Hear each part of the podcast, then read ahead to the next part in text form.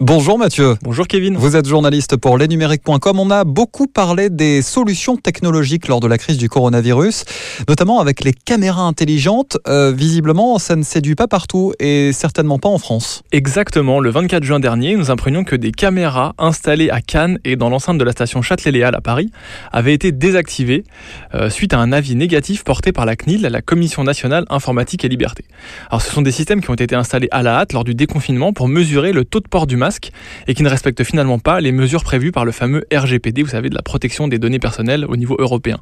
Les images captées, qui sont considérées comme des données personnelles aux yeux de la loi, obligent les gestionnaires de ces systèmes de surveillance à proposer un droit d'opposition aux passants. La commission s'inquiète aussi de la prolifération de tels systèmes, parce que au-delà de ces deux-là, il y en a plein d'autres qui ont été mis en place en France, des systèmes de caméras pour voir le port du masque ou encore la température des gens. Et le fait que ça puisse se généraliser, eh bien la CNIL estime que ça pourrait créer un sentiment de surveillance au sein de la société, voire même l'y habituer. Revenons un instant aussi sur l'application Stop Covid.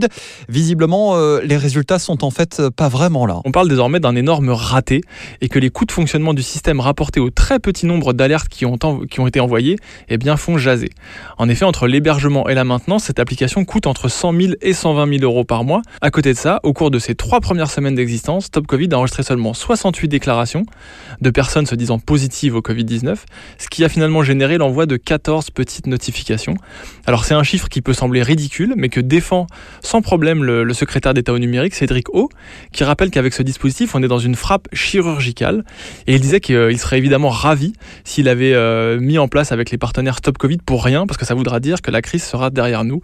Euh, voilà. Et puis il dit aussi que si la crise revient, si, si, la situation sanitaire se redétériore encore, eh bien cette application au moins sera prête cette fois-ci pour gérer euh, le gros de la crise. Et puis pour terminer ce rendez-vous, on évoque avec vous la 5G. Visiblement, là aussi, il y a débat. Effectivement, l'arrivée de la 5G en France n'est pas un long fleuve tranquille. On est, clairement en retard par rapport au, déploiement en cours en Asie ou aux États-Unis, mais également par rapport à nos voisins.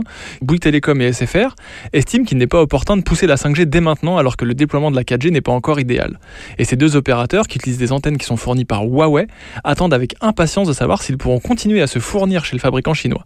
Si c'est pas le cas, ils vont devoir retravailler leur réseau en conséquence, ça va alourdir la facture, ils demanderont à être indemnisés. Et puis pour finir, des craintes sont émises concernant les effets des ondes de la 5G sur la santé et sur le coût écologique de cette technologie qui englobe le déploiement des antennes, le renouvellement euh, euh, des smartphones, la dépense énergétique au global, etc. Tant et si bien que les ministres de la Santé et de l'Environnement, Olivier Véran et Elisabeth Borne, ont demandé à Édouard Philippe de repousser la tenue des enchères dans l'attente d'un rapport de l'Agence nationale de sécurité sanitaire qui ne sera rendu que début 2021. tout ça pourrait encore s'allonger. Merci beaucoup Mathieu pour euh, ce point complet sur l'actualité high-tech. Moi je vous retrouve la semaine prochaine pour un nouveau tour d'horizon des applications à ne pas manquer durant votre été.